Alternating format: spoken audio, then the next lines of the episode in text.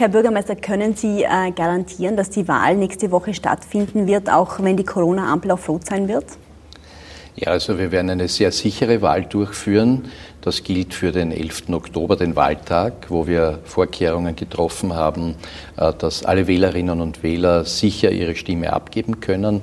Wir haben überall dort, wo wir den Eindruck gehabt haben, dass die Wahllokale zu klein sind, größere Wahllokale gefunden. Wir haben einen Ordnerdienst vorgesehen, mehr Personal eingestellt. Es sind überall Desinfektionsmittel. Also es wird ein sehr sicherer Wahltag. Und es gibt jetzt schon die Möglichkeit, mit Wahlkarte zu wählen. Im Idealfall direkt in den Wahlreferaten, in den allermeisten Fällen in den magistratischen Bezirksämtern. Also es ist sichergestellt, dass es eine sehr sichere Wahl wird. Also das heißt, es wird auf jeden Fall gewählt, egal wie hoch die Infektionszahlen sind. Richtig. Jetzt ähm, hat Wien nach wie vor sehr hohe Infektionszahlen. Niederösterreich zum Beispiel hat fast gleich viele Einwohner, aber nur ein Viertel der Fälle. Auch können viele Fälle in Wien nicht nachverfolgt werden, so wenige wie in ganz Österreich nicht. Ist das Virus außer Kontrolle in Wien? Nein, es ist äh, immer klar gewesen, dass natürlich in den urbanen Räumen äh, die Zahl der Infizierten im Herbst stärker steigen wird. Das ist keine Besonderheit in Wien, das gilt für viele äh, Großstädte in Europa, gilt im Übrigen auch für die allermeisten äh, Bezirke in Österreich. 80 äh, Prozent der gesamten österreichischen Bevölkerung leben in Bezirken, die entweder gelb oder orange geschaltet sind. Also von daher zeigt sich das natürlich ganz stark in der einzigen wirklichen Millionenstadt in Österreich, nämlich in Wien. Äh, aber wir haben eine ganze Reihe von Maßnahmen gesetzt, um auch die Zeiten zu verkürzen und äh, die Zahl der Infizierten zu senken. Das ist im Übrigen heute auch der Fall. Äh, also man sieht, dass die Maßnahmen greifen und ich bin überzeugt, dass es uns gelingen wird, diese Situation zu stabilisieren. Jetzt ähm, könnte man glauben, Wien würde zurzeit jede helfende Hand brauchen, vor allem beim Contact Tracing fehlt es offensichtlich äh, sehr stark am Personal. Wieso wird äh, das Angebot, Soldaten und Polizisten dafür einzusetzen, nicht angenommen? Ja, ich frage mich, welche Polizisten sollten eingesetzt werden? Das Innenministerium hat gesagt, sie hätten 15 Kriminalbeamte, die sofort zur Verfügung stehen würden, die auch natürlich ja, nicht eingeschult also werden. Also das ist ein wirklich lächerliches Angebot. Seit äh, geraumer Zeit fordern wir Stadt Wien vom Innenministerium mehr Polizistinnen und Polizisten für Wien. Äh, das Ministerium ist nicht in der Lage, äh, das zu erfüllen.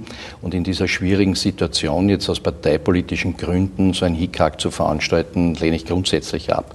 Äh, ich würde mich freuen, wenn die langjährige Forderung der Stadt Wien erfüllt wird, dass wir mehr Polizeibeamte bekommen. Und zwar deshalb nicht, weil Wien eine unsichere Stadt wäre, ganz im Gegenteil, wir sind eine der sichersten Metropolen weltweit, sondern weil es viele Ereignisse gibt, wie Demonstrationen gegenüber der Bundesregierung, vieles andere mehr, äh, die Polizeikräfte erfordern. Und mit einem Viertel aller Polizeibeamten österreichweit erledigen wir in Wien 60 Prozent der Polizeiagenten. Also von daher wäre es gut, dass man nicht solche Angebote stellt, sondern dass man das Personal in der Polizei aufstockt. Also das heißt, Sie bräuchten die Polizei eher für andere Einsätze und nicht fürs Contact Tracing? Ja, also die Polizei in Wien arbeitet sehr gut mit der Stadt Wien zusammen. Wir haben gute Kooperationen, insbesondere auch jetzt, wo wir illegale Clubs gemeinsam äh, kontrollieren. Also hier funktioniert die Zusammenarbeit sehr gut, aber ich denke, es sollte sich jeder auf das konzentrieren, was er eigentlich vom Kompetenzbereich zugeordnet bekommen hat. Und was ist mit Soldaten? In vielen anderen Bundesländern sind Soldaten auch dafür im Einsatz. Ja, es ist ja nicht eine Frage, dass es zu geringe äh, Personen gäbe, die sich dafür melden, sondern dass man die auch entsprechend einschulen äh, muss. Die haben das in anderen äh, Bundesländern haben, ja schon gemacht. Also ja, wir auch. Es ist ja nicht so, dass wir jetzt anfangen. Wir haben über den Sommer schon eine ganze Reihe von Personen äh, aufgenommen. Ich habe ein Personalpaket vor wenigen Tagen vorgestellt, dass wir noch einmal 1000 Personen zusätzlich einstellen in der Gesundheitsbehörde äh, bei der Wiener Rettung, aber vor allem im Bereich Contact Tracing. Und von daher ist uns äh, wichtiger, dass wir Personen einstellen, die auch über einen längeren Zeitraum hinweg diese Aufgabe erfüllen können können und nicht primär Präsenzdiener, äh, die dann nach relativ kurzer Zeit wieder abrüsten. Ich ähm möchte kurz zum Thema Grippeimpfung kommen. Ähm, die kommt ja im Herbst noch zu den Corona-Zahlen hinzu und ich würde Ihnen da gerne eine Aussage ähm, von der Vorsitzenden des Nationalen Impfgremiums vorspielen. So, und zwar deswegen.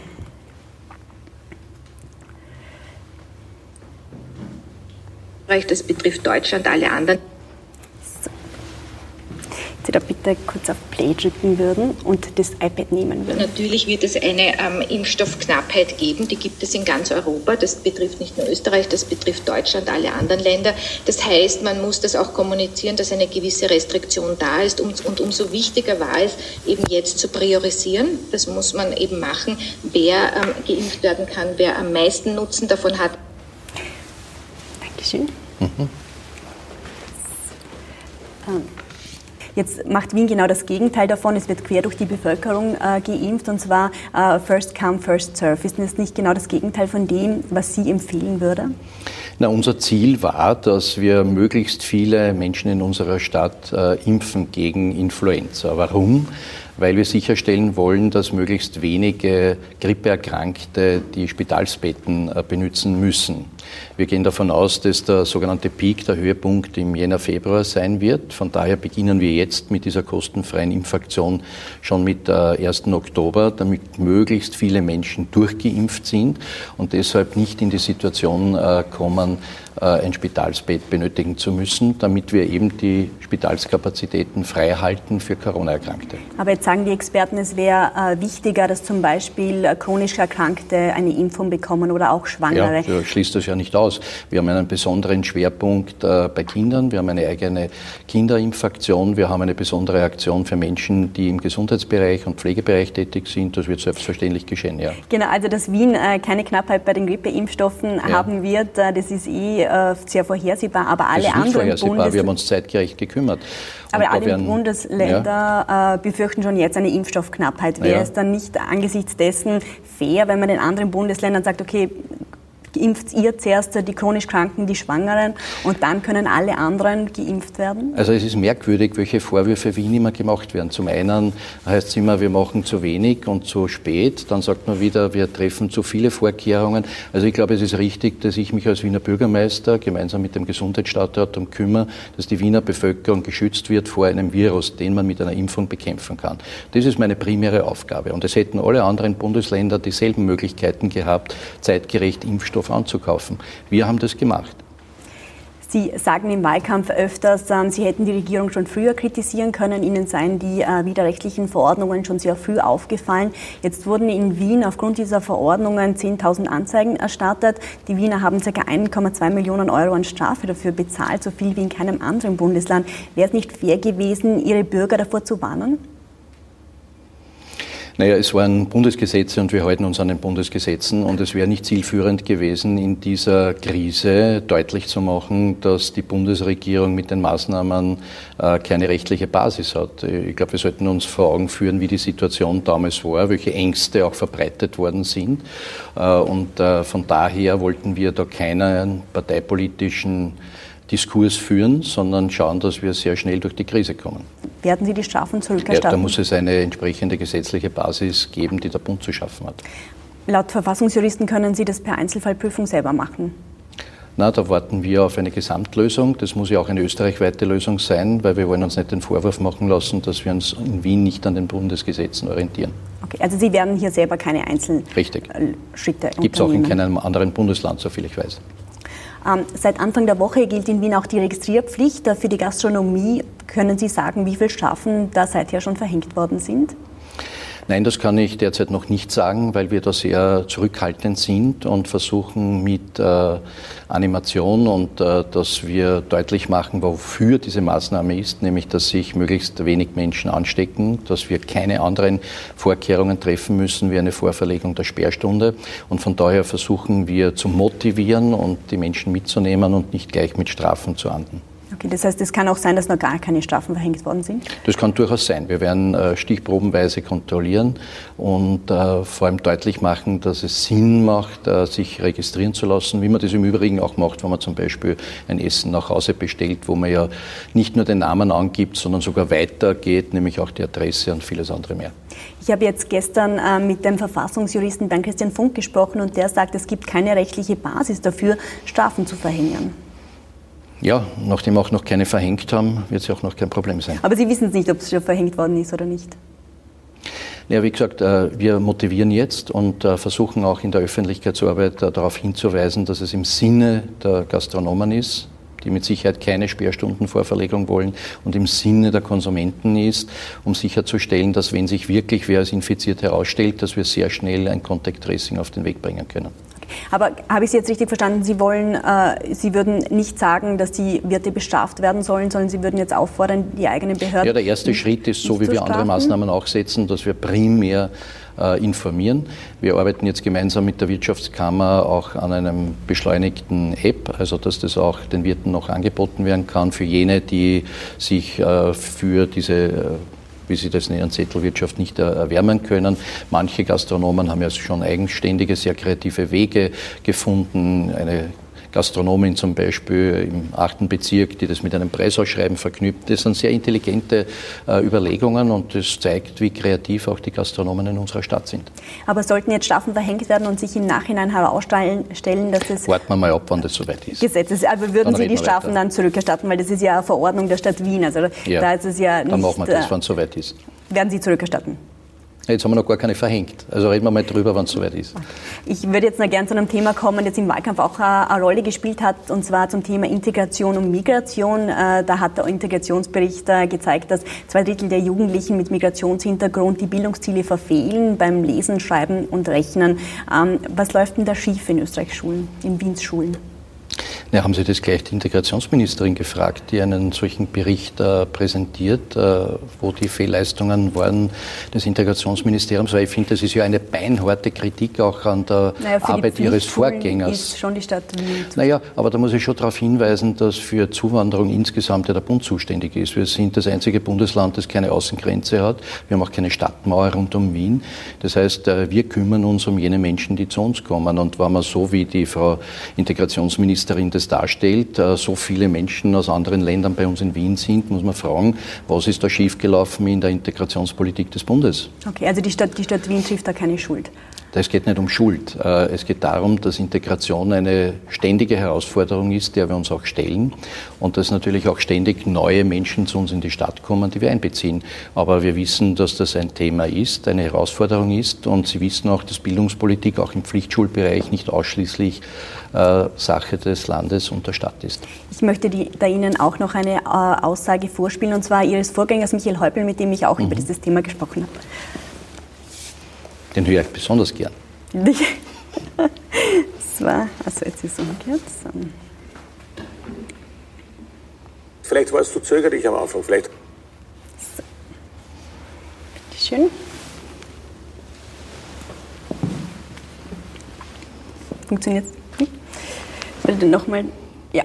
ja. Vielleicht warst du zögerlich am Anfang, vielleicht haben wir die Dimension äh, des Arbeitsaufwandes nicht hinreichend groß genug eingeschätzt. Vielleicht hätte man früher auf äh, solche Lehrerinnen, Lehrerinnen, Lehrern äh, dann äh, auch hören können oder rascher umsetzen. Mag alles sein. Aber ich glaube nicht, dass man uns vorwerfen kann, wir hätten nichts getan. Ja, ich habe mir jetzt die Zahlen angeschaut, was sich seither getan hat bei dem äh, Verwaltungsposten in den Schulen. Ähm, und zwar jetzt, bisher gibt es 38 Vollzeitäquivalente. Jetzt kommen 100 dazu, aber auch damit haben nur ein Viertel äh, der Wiener Pflichtschulen quasi eine Hilfskraft. Das ist nicht dramatisch wenig, auch äh, angesichts solcher Zahlen, die beim Integrationsbericht präsentiert worden sind. Ja, das ist eine Zusatzleistung, die zerbracht wird, dass die Lehrerinnen und Lehrer äh, mehr Möglichkeiten haben, pädagogisch zu wirken und entbunden werden von administrativen Tätigkeiten. Äh, das, ich denke, wir liegen da im Bundesländervergleich sehr gut. Administratives Personal in dem Ausmaß kenne ich eigentlich aus anderen Bundesländern in dieser Größenordnung nicht. Also von daher stellen wir uns ja auch dieser Herausforderung. Aber wird, wird es weiterhin aufgestockt, weil die anderen Bundesländer haben natürlich auch nicht äh, solche Probleme an den Schulen wie Wien? Wieso glauben Sie das? Aufgrund der sozioökonomischen Zusammensetzung naja, in absoluten in Zahlen, Bezirken. in absoluten Zahlen, aber es gibt durchaus Städte in Österreich, die einen sehr hohen Anteil an Menschen mit Migrationshintergrund haben, was auch verständlich ist, äh, wenn man sich die gesamte demografische Entwicklung in Österreich anschaut. Wien ist ja auch durch die Zuwanderung vom ältesten zum jüngsten Bundesland geworden und von daher sind die Herausforderungen natürlich in einem Bundesland mit vielen Kindern und Jugendlichen auch deutlich höher. Aber wir haben eine ganze Reihe von Maßnahmen gesetzt, wie den kostenfreien Kindergarten vor zehn Jahren als einziges Bundesland. Wir gehen jetzt den nächsten Schritt mit der kostenfreien Ganztagsschule an 70 Standorten als einziges Bundesland. Und natürlich, man kann jetzt in Wien immer was finden, aber ich glaube, wir sind auf gutem Weg. Sie haben angekündigt äh, im Wahlkampf, Sie möchten 100 Flüchtlingskinder aus dem abgebrannten Camp Moria aufnehmen. Jetzt würde ich Ihnen da auch noch gern eine Aussage vorspielen, und zwar von Ihnen selber aus dem März.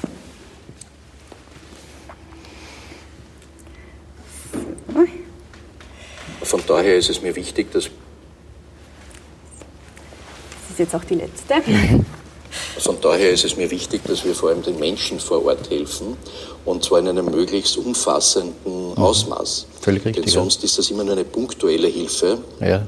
Wenn man einzelne Personen hierher holt, es geht ja darum, dass dort Hunderttausende Menschen in mhm. manchen Flüchtlingslagern auffällig sind und dass man allen dort helfen muss. Ja, richtig, ja. Aber das heißt, Sie leisten jetzt punktuelle Hilfe, anstatt allen vor Ort zu Na, stimmt doch nicht. Das eine schließt ja nicht das andere aus. Und äh, wir Stadt Wien leisten, obwohl das gar nicht unser unmittelbarer Kompetenzbereich ist, direkt Hilfe vor Ort. Und Hilfe vor Ort heißt dort, wo die Menschen herkommen.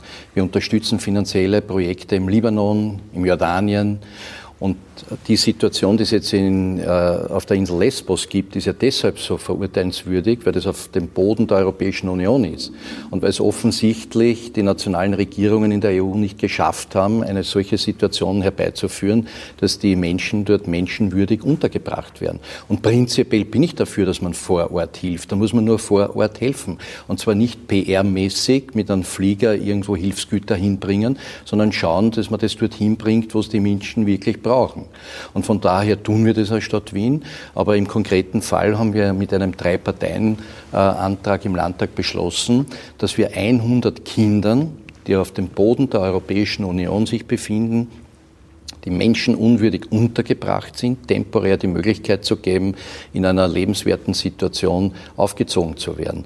Und wir haben uns in Wien, so wie in vielen anderen Städten und Gemeinden in ganz Österreich, bereit erklärt, wenn die Bundesregierung das ermöglicht, denn die ist zuständig für alle Aufenthaltsgesetze, dass wir 100 Kindern die Möglichkeit geben, dass wir sie in Wien begleiten. Jetzt äh, hat Wien fünf äh, Stadträte, die ohne Ressort sind. Die verdienen alle im Monat ca. 8.500 Euro. Das 14 Mal im Jahr. Seit dem Jahr 2015 hat das mehr als 3 Millionen Euro gekostet. Hinzu kommen noch Bürokosten etc. Wäre dieses Geld angesichts der Corona-Krise nicht anderweitig besser investiert und sie stärken einfach die Oppositionsrechte? Ja, dazu muss man wissen, das ist ja keine Entscheidung, die wir in Wien treffen. Das ist Teil der Bundesverfassung, die nämlich vorsieht, äh, dass äh, ab einer gewissen Größenordnung alle politischen Parteien Mitgestaltung in einer Gemeinde haben. Das ist äh, auch in Wien so.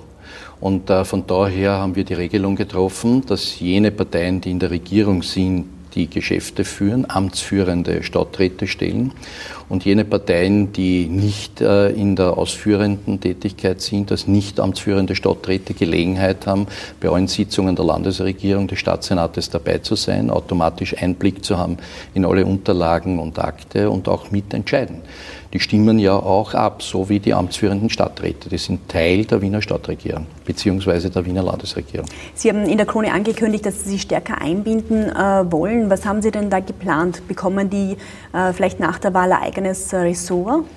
Nein, bekommen natürlich kein eigenes Ressort. Äh, aber es ist mir wichtig, dass wir diesen Diskurs in der Stadtregierung auch pflegen. Das geschieht auch. Es gibt auch interessante äh, Gespräche und äh, Diskussionen.